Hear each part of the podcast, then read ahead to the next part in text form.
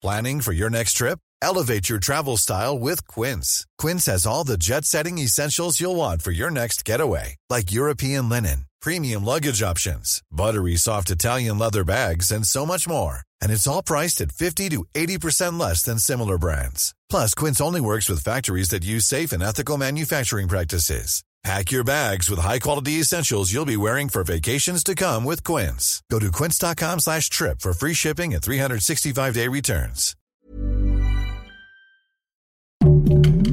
Heraldo Podcast, un lugar para tus oídos. Dale play y comienza un nuevo nivel de Utopía Geek.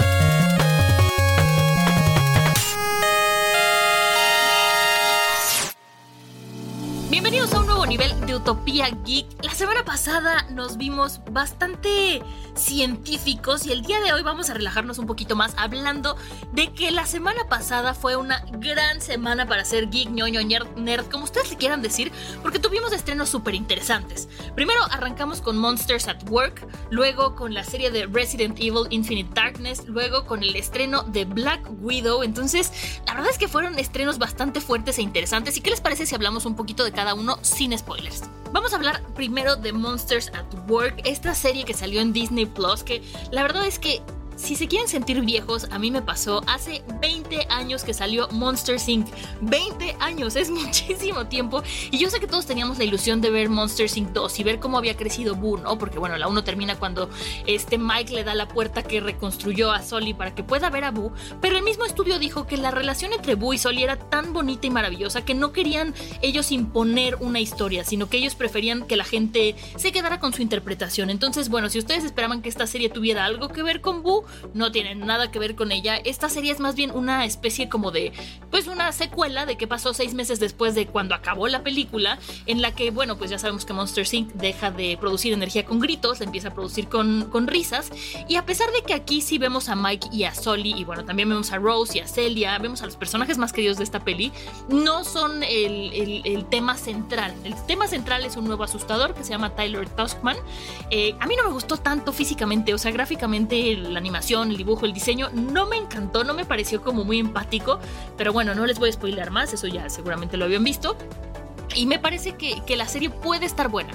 No voy, no voy a decir más, no quiero spoiler. Lo único que sí voy a decir que no me gustó es que, y eso lo pueden ver desde los comerciales, es que la voz de Mike, Sully, Ross y Celia no es la de la película original.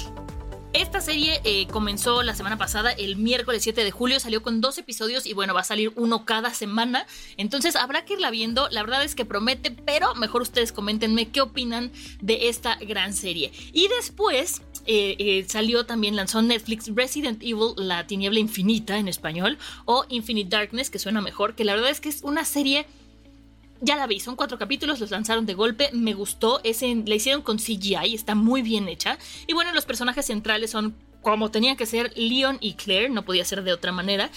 Y es una, es una buena serie. A ver, yo no soy fanática de la franquicia, lo saben, soy muy cobarde, muy, muy cobarde, pero me parece que la serie está muy bien hecha. Eh, vale la pena que la vean. Eh, la serie comienza cuando, bueno, el Leon tiene que ir a la Casa Blanca porque pasa algo y cuando está ahí se apagan las luces y cuando regresan hay muchísimos zombies, tiene que matarlos. Y bueno, es una serie más, es una serie más de Resident Evil, ya conocíamos también, hicieron una eh, que fue muy buena en 2017, la de Vendetta, a mucha gente le gustó, entonces si ustedes son fanáticos de esta, de estas, de esta franquicia, seguramente la serie los va a hacer bastante felices, si no, también me lo pueden dejar ahí, por ahí en mis redes sociales los leeré y eso nos hace llegar al último estreno fuerte de la semana, como les decía, que es Black Widow. Black Widow se estrenó el 9 de julio, o sea, la semana pasada, el viernes, simultáneamente en el cine y en Disney Plus, pero con Disney Plus Premier Access. O sea, eso, tiene que, eso significa que es de estos estrenos que tienes que pagar 329 pesos para poderla ver antes que los demás, porque bueno, ya llega gratis aquí en México y en toda Latinoamérica el 25 de agosto, pero si la quieren ver antes tienen que pagar 329 pesos. No suena tanto si lo comparas con ir al cine, pero para verla en tu casa Ay, no sé, no sé. La verdad es que sí es, sí es algo de pensarle. Lo, lo, platicábamos también en el otro podcast que tenemos aquí en el Heraldo de México de después de la función, que sí es un poco caro.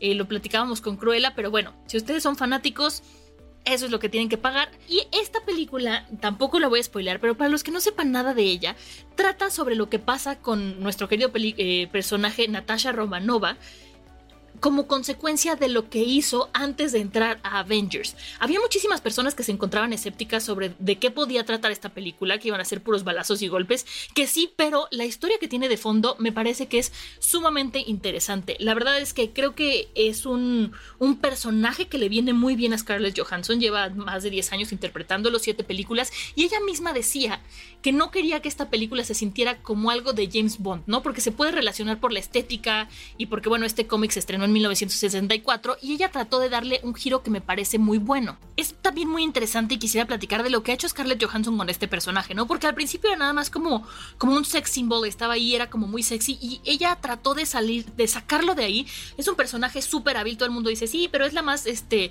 la más aburrida de todos. Oigan, lo hace con su cuerpo y con sus habilidades, no es multimillonaria como Iron Man, entonces la verdad es que es un personaje muy bien construido, la película vale completamente la pena y yo creo que en el siguiente nivel, o sea, la semana que entra estaremos hablando un poquito también de Loki porque qué está pasando con Loki. Se está poniendo muy interesante. Yo sé que al principio yo dije, no, los primeros dos capítulos a mí como que nada más no, pero ya que agarró forma la historia, o sea, ya que se va a acabar la temporada, se está poniendo muy buena y muy interesante. Pero bueno, platíquenme qué les parecieron a ustedes estas recomendaciones, o bueno, estos ni siquiera recomendaciones, solamente les dije que se estrenaron y de qué van, para no spoilearles nada, para no hacerles ilusiones. Platíquenme si ya las vieron, qué les parecieron. Y nosotros nos escuchamos la semana que entra en el siguiente nivel. Les recuerdo, mi Twitter es arroba 89 Ahí me pueden escribir dudas, quejas, sugerencias, memes. Me han mandado muy buenos memes. De Loki me han mandado buenos memes. Entonces, cualquier cosa, ahí estamos y nos escuchamos la próxima semana en el siguiente nivel. Adiós.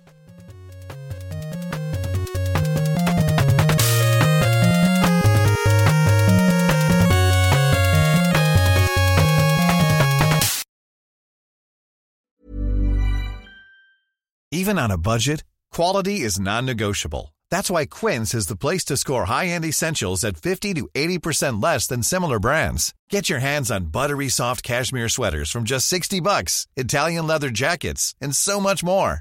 And the best part about Quince, they exclusively partner with factories committed to safe, ethical, and responsible manufacturing. Elevate your style without the elevated price tag with Quince. Go to quince.com slash upgrade for free shipping and 365-day returns.